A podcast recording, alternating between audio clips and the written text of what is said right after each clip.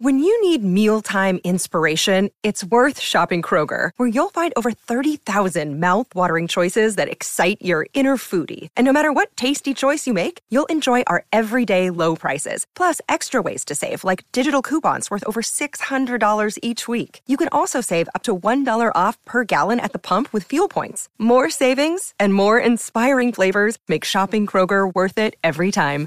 Kroger, fresh for everyone. Fuel restrictions apply.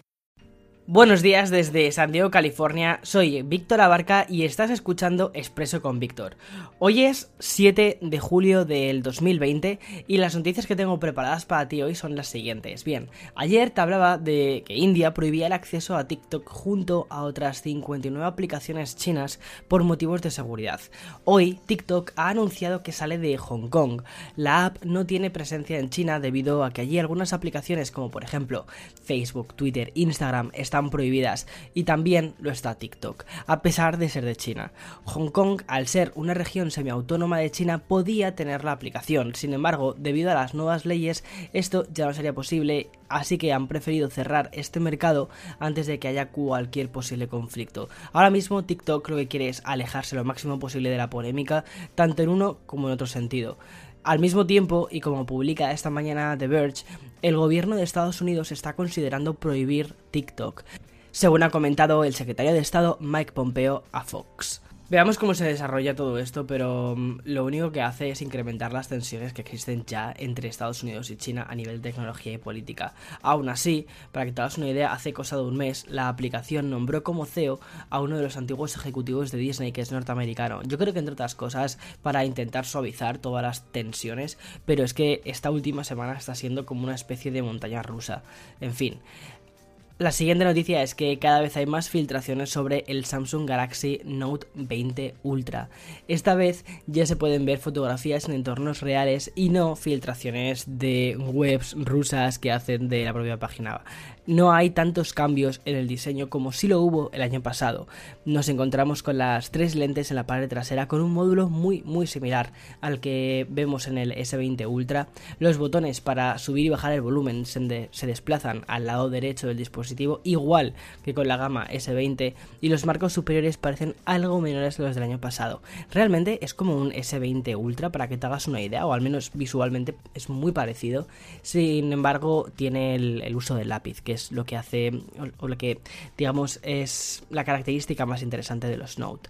Las fotos que se han dejado ver por internet, la verdad es que tienen una pinta increíble. A mí personalmente el Note 10, el del año pasado, con ese color que, mm, no sé, o sea, cuando le daba la luz era precioso. No sé, me parece que es uno de los teléfonos más bonitos que he visto. Si ya lo estábamos empezando a ver con filtraciones tan reales, tiene pinta de que en unas pocas semanas llegará el evento oficial donde se anuncie finalmente este dispositivo. Habitualmente Samsung suele lanzar los Note a finales de verano, o sea que por fechas estamos más o menos ahí. Bien, OnePlus está volcada creando un lanzamiento durante la pandemia que logre el hype e impacto que necesita la marca para lanzar esta nueva línea de productos. El 21 de julio hará el anuncio oficial de OnePlus Nord, el teléfono que lanzarán después de bastante tiempo dentro de la gama media. Es decir, costará alrededor de unos 500 dólares y se alejará del precio que actualmente tienen los OnePlus Pro que está en torno a los 700-800 dólares. El lanzamiento inicialmente estaría planteado para Europa e India y posteriormente para el resto del mundo. Además, lo interesante de todo esto es que se hará a través de un nuevo evento en realidad aumentada. Para ello, lo que harán será lanzar una aplicación que esté disponible tanto en iOS como en Android. Eso tiene pinta de ser curiosísimo. Aún así, no es la primera vez que la compañía experimenta con formatos diferentes para presentar sus productos porque recuerdo que en un lanzamiento utilizaron la realidad virtual. Curioso que ahora lo están haciendo con realidad aumentada, que es algo diferente. Hay mezclas más el entorno real. El nuevo dispositivo de la marca contaría con una pantalla de 6,55 pulgadas, sería OLED y con una tasa de refresco de 90 Hz, igual que la que nos encontramos en el 7 Pro. 6 GB de RAM, 128 de almacenamiento base y una batería de 4300 mAh con carga rápida de 30 vatios. Personalmente estoy bastante emocionado con este evento porque a mí me gusta mucho OnePlus, me parece que hacen teléfonos muy buenos y dentro de la gama Android son súper súper interesantes. Y bien, ya por último, una de las cosas que veremos en iOS 14 serán las carátulas interactivas en Apple Music. Poco a poco estamos conociendo más novedades de iOS 14. Muchas de estas cosas ni siquiera se mm, anunciaron cuando se hizo el, evento oficial porque redujeron bastante la, cantidad de información que lanzaban sobre cada mm, actualización y a medida que lo vas utilizando vas descubriendo cosas nuevas iOS 14 está pensado para que salga de momento eh, en, otoño, tanto para, para los iPhones 6S en adelante, incluido el SE de primera generación.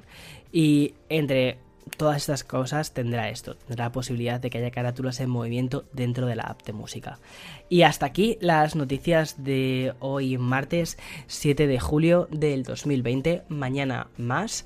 Si te has quedado con ganas de más podcast, justo ayer lancé un podcast, lancé el número el podcast número 100 de Café con Víctor en el que hago un Q&A bastante intenso. He respondido preguntas tanto desde ¿Cómo empezaste en YouTube? ¿Cómo es esto del podcast?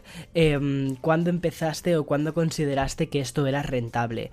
Eh, hasta preguntas mucho más personales. Es decir, son preguntas, os respondo preguntas muy orientadas a creadores de contenido, sobre todo para... Mm, o sea, muchas, muchas veces hay preguntas que quizás no te atreves a preguntar. Pues bueno, pues he intentado responder todo ese tipo de cosas que yo considero que es información que es importante, sobre todo para plantearte si existe un futuro en eso, ¿sabes?